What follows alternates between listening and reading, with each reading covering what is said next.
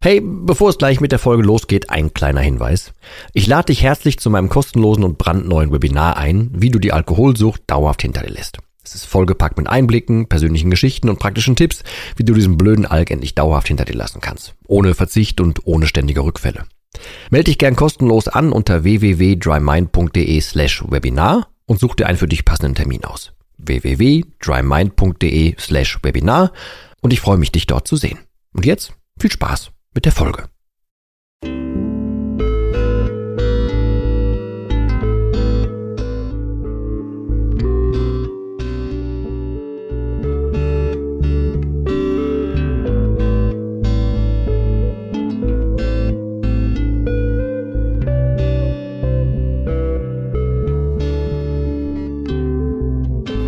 Ja moin und herzlich willkommen zu einer weiteren Folge von Nüchtern betrachtet und die Überschrift klingt wahrscheinlich ein bisschen reißerisch, ne? Also mein Kampf oder der Kampf mit meinem Kryptonit oder ich weiß gar nicht, wie ich es genannt haben werde, aber es geht um den Kampf mit meiner Willenskraft. Ähm, allerdings, kleiner Spoiler, es ist nicht meine Willenskraft in Bezug auf den Alkohol, sondern in Bezug auf was anderes. Aber ich glaube, dass du das als Fallbeispiel quasi für dich nehmen kannst, um es für dich anzuwenden. Ähm, und ich werde das gleich mit Sicherheit so erwähnen, aber auch vorab zum Einsortieren. Wenn ich davon spreche, dass ich da zum Beispiel Arbeit rein investiert habe, dann muss das nicht bedeuten, dass es äh, eine abschreckende Art und Weise oder ein abschreckende, äh, abschreckender Haufen von Arbeit ist, sondern der, die Arbeit in sich ist erstens in Etappen passiert und zweitens ist das eine sehr dankbare Aufgabe, weil ich ja dadurch einfach viel mehr, äh, zu viel mehr Wissen auch über mich gelangt bin, ähm, und das würde bei dir genauso passieren. Also deswegen nimm das bitte gerne als so ein, so Appell. Ähm, und es ist zwar ein bisschen artfremd, aber ich bin eigentlich großer Freund davon, so ein bisschen so, als würde man branchenfremd ähm, konsumieren, sage ich mal, so ein bisschen über Tellerrand zu gucken, weil ich habe extrem oft auf dem Tisch, dass Menschen halt wirklich mit ihrer Willenskraft arbeiten und ich höre immer wieder, dass Menschen, die sind 10, 15, 20, 40 Jahre trocken, kämpfen aber. Ne, und die müssen den ganzen Tag oder jemals, was weiß ich, wie oft die am Tag jeweils, ne? Aber man muss die ganze Zeit in irgendeiner Form kämpfen. Man muss sich das ausreden, man muss ähm, sich einreden, nee, das mach mal nicht oder sei vernünftig oder wie auch immer das geht. Das deren die, die Willenskraft auf die lange Zeit und es gibt natürlich die Willenskraft im etwas kürzeren kleineren Kreis quasi, wo einfach, wenn ein Druck aufkommt oder wenn man noch nicht safe raus ist, ähm, das, was aufkommt, ne? Wenn man mit Willenskraft dagegen arbeiten will, wenn man sagt, boah, ich will jetzt diese 10 Tage schaffen, diese 20, diese 30 Tage schaffen oder so, oder ich will einfach nur den Tag heute schaffen, all das ist ja irgendwie Willenskraft. Ähm, und ich, ich für mich bin, was beim Alkohol, was den Alkohol anbelangt, ja durch damit. Ich brauche da keine äh, Willenskraft mehr, möchte aber jetzt endlich dann doch dieses Beispiel von mir bringen um mitzugeben, wie ich mit dem Thema umgehe, ähm, wo es mir viel, viel mehr Willenskraft abverlangt, als es das beim Alkohol getan hat. Ich habe das schon mal erwähnt, ähm, dass es für mich viel, viel einfacher, in Anführungsstrichen einfacher war, mit dem Alkohol aufzuhören, als zum Beispiel das Ganze aus dem Kopf zu verdrängen mit der Ex-Herzdame. Ähm, zum Einsortieren, das soll jetzt kein, kein Beziehungspodcast werden hier, ne? aber zum Einsortieren ähm, in Folge drei hier da hört man zwischendurch eine junge weibliche Stimme. Das ist die Herz, die Ex-Herzdame gewesen. Ähm, wer mein Buch gelesen hat, am Anfang die Szenerie, wo ich dann irgendwann so fahrig wegfahren muss und mich noch am Straßenrand übergebe, äh, da kam ich von ihr. Und sie war auch diejenige, die damals mir das erste Mal oder der einzige Mensch, der mir gesagt hat, dass ich gelbe Augen habe. Zum Einsortieren, wir haben uns damals kennengelernt, da war ich noch in meiner Primetime hier. Ähm, wir haben so miteinander festgestellt, dass wir uns irgendwie ganz interessant finden. Aber sie hat sich dann irgendwann zurückgezogen, weil sie hatte zu dem Zeitpunkt noch ein sehr junges Kind, nicht komplett geplant, aber ein sehr junges Kind noch, hat gemerkt, bei mir stimmt irgendwas nicht, konnte das nicht genau benennen, so intelligent wie sie ist, aber sie konnte das nicht genau benennen und hat aber dann folgerichtig gesagt, sie zieht sich zurück. Ich habe es damals natürlich nicht verstanden und habe auf sie geflucht und so, aber rückwirkend macht total Sinn. Das heißt, ähm, dann war irgendwann bei uns Sense, ähm, irgendwann dann dazwischen habe ich dann aufgehört mit dem Alkohol und habe dann angefangen, mein neues Leben anzufangen, habe dann irgendwann mein Buch geschrieben und habe ihr das dann irgendwann geschickt. Wir hatten über Monate überhaupt gar keinen Kontakt, gar nichts, habe mir das aber geschickt und ich habe ja auch dabei, glaube ich, einen Brief dazu geschrieben und habe gesagt, ich, ähm, das ist so, ich weiß gar nicht, warum ich dir schicke, aber so aus Chronistenpflicht fühlt sich's richtig an. Ähm, sie hat das dann, glaube ich, innerhalb von zwei Tagen gelesen, hat sich dann gemeldet und hat gesagt, es erklärt einiges. Und seitdem hatten wir eigentlich wieder jeden Tag Kontakt. Erst freundschaftlich und danach ist halt auch mehr raus geworden.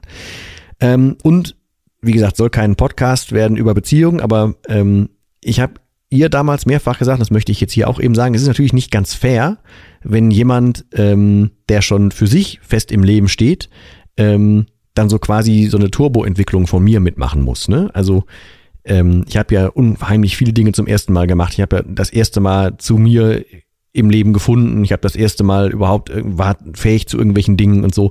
Da kam ja irrsinnig viel dazu und ich habe in, in einem Schnellgalopp ähm, Dinge nachgeholt, aufgeholt, wahrgenommen, äh, die normalerweise man einfach ja so zwischen 20 und 40 so macht und ich habe das jetzt halt gefühlt so in dreieinhalb Jahre oder so gepackt.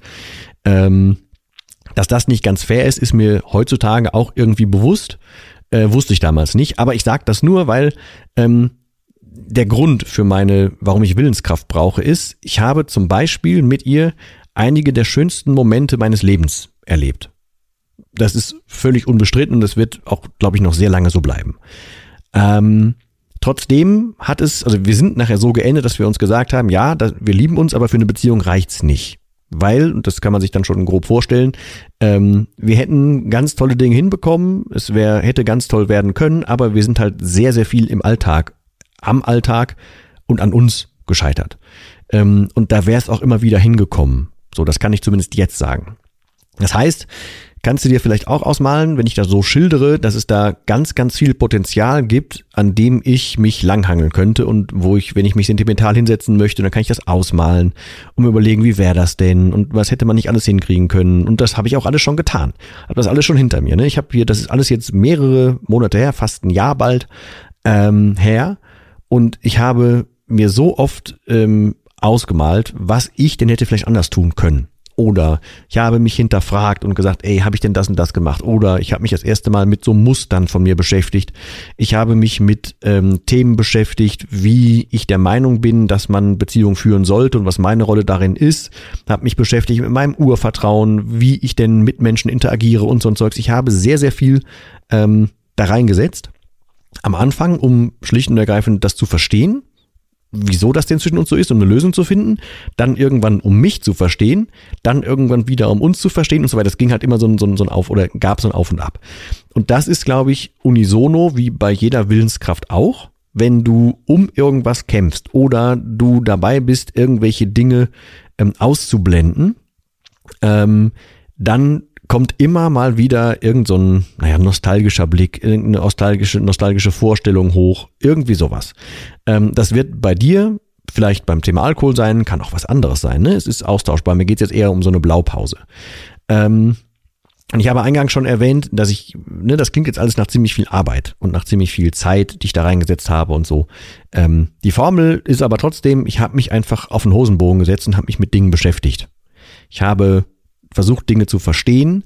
Ich habe äh, versucht, meine Grenzen auszuloten. Ich habe mich mit Psychologie beschäftigt. Ich habe mich mit, mit allem Möglichen belesen.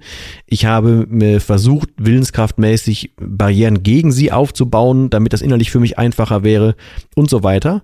Ich habe inzwischen zum Beispiel übrigens auch eine Sache für mich feststellen müssen. Ich muss einfach, also ich darf Dinge zulassen, wenn ich der Meinung bin, sie, sie also ne, so ein Gedanke, zum Beispiel an, an sie oder so. Wenn ich merken würde, boah, der Gedanke täte jetzt weh, dann habe ich früher oder hätte ich früher, dann habe ich sogar früher, ähm, das versucht auszublenden. Habe ich mich abgelenkt, habe gesagt, ey, nö, das will ich gar nicht wissen, ähm, habe ähm, irgendwie einen Bogen drumherum gemacht, was immer das jetzt sein mag. Ne? Aber ich äh, bewusst wollte ich nicht nicht so nicht nicht an das, von dem ich wusste, es wird mir wehtun.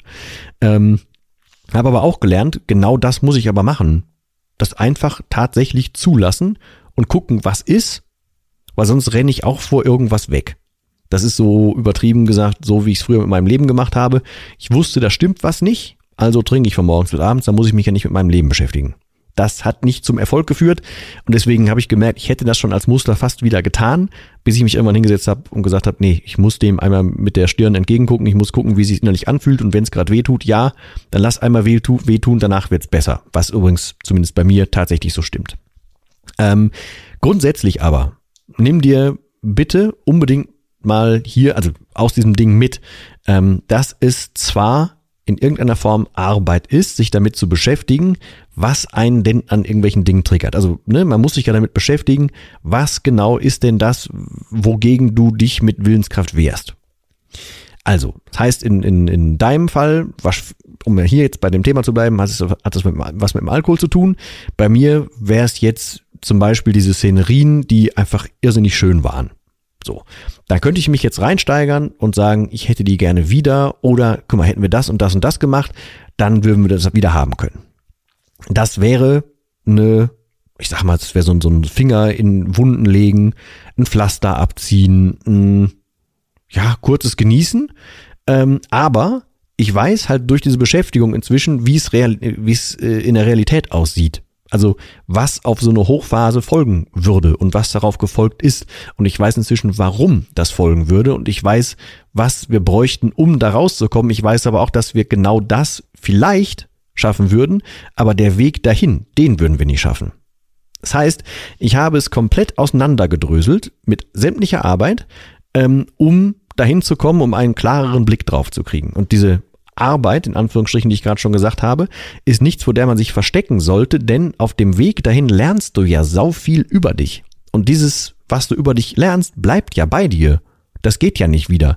Das Verständnis, was ich jetzt von mir habe, über mich habe, mein Wissen über mich, das, was ich einbringen könnte, wenn ich nochmal irgendjemanden in mein Leben lassen würde, ich bin ja auf einem ganz anderen Level jetzt zum Glück, weil ich mich ja eh damit beschäftigt habe und habe für mich aber einfach die Erkenntnisse mitgenommen, die ich äh, für die Klärung eh brauchte. Das heißt, das ist ja ein positiver Nebeneffekt des Ganzen.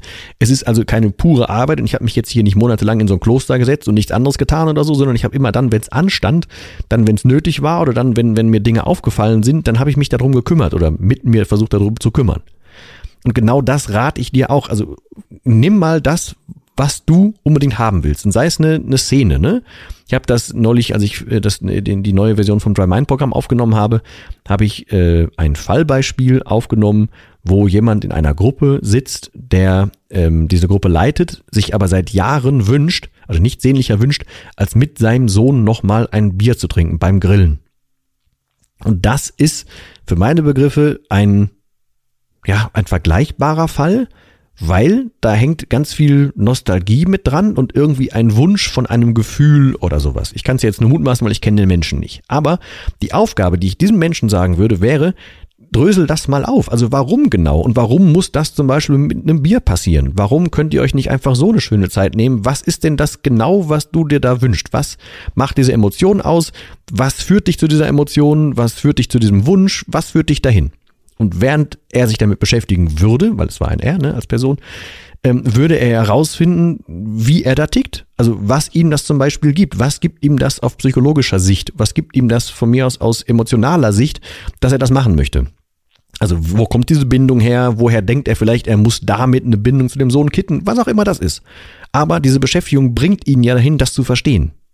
Und so war es bei mir auch. Nicht, dass ich jetzt komplett rein bin damit. Deswegen ist das für mich schwieriger, in meinem Fall für mich schwieriger, als vom Alkohol loszukommen, weil ähm, das ist eine vertracktere Situation, soll jetzt nicht, nicht respektlos klingen deinem oder eurem Alkoholproblem gegenüber, aber es ist eine, für mich psychologisch gesehen, eine vertracktere Situation, weil da geht es ja um zwei Menschen. Und den Alkohol konnte ich in Anführungsstrichen relativ schnell durchschauen was der so macht. Also der war eher so eindimensional für mich in seinem Schaffen und in dem, was er möchte, was seine Motive sind, was er von mir will, wie er mich, mich angreifen wollen würde. Ähm, und deswegen konnte ich da relativ schnell und sicher einen Riegel vorsetzen. Bei einer Beziehung mit mehreren Menschen, mit die halt dann per se schon mal nicht eindimensional sein kann, sondern mehrere Ebenen hat, dann wird's halt schwieriger. Und deswegen, da können sich so halt Dinge auf Dinge, auf Dinge, auf Dinge aufhäufen, die dann Abhängigkeiten voneinander entwickeln und so weiter. Deswegen ist das für mich psychologisch gesehen etwas schwieriger, ähm, loszukommen und diese Dinge wirklich durchzuarbeiten, als das beim Alkohol war. Aber der Impuls soll eigentlich nur sein, ja, ich kämpfe auch mit Dingen, ja, ich ähm, versuche rauszufinden, wie ich damit umgehe und genau deswegen habe ich dir jetzt versucht, diese Folge aufzunehmen, um dir so meinen Weg bei dem, was für mich das Schwierigste war. Und ja, keine Ahnung, ob es nochmal wieder schwierig wird, weiß ich noch nicht. Kann gut sein. weiß ich wirklich nicht. Ist ganz ehrlich gesprochen. Ähm, aber halt einfach, ne, ich wollte dir mal so ein bisschen den Blick in meine Werkzeugkaste, in meinen, was? In meinen Werkzeugkasten quasi mitgeben. Ähm, mit der Hoffnung, dass du da für dich was rausnehmen kannst. Also, dass du das für dich anwenden kannst ähm, und den Impuls verspürst, mal zu schauen, was genau ist denn das? Was läuft oder wem oder welcher Situation oder welchem Gefühl, welcher ähm, psychologischen Gegebenheit suchst du, äh, läufst du hinterher? Was suchst du denn da? Und dann, wo kommt denn das her? Warum willst du denn das? Und wenn du das weißt, dann kannst du das deutlich besser entkräften und dann hast du, wenn du das schaffst, hast du einen riesigen Schritt getan dafür, um, naja, dich einfach, also loszusagen wäre vielleicht ein bisschen viel, aber um die Motivation dahinter zu verstehen und um dich ein bisschen deutlich mehr bulletproof zu machen, wenn du mal wieder rein auf deine ähm, Willenskraft angewiesen bist. Und darum sollte es mir für heute gegangen sein. Vielen Dank fürs Zuhören. Ich hoffe, das war jetzt nicht zu viel äh, Beziehungstalk hier quasi.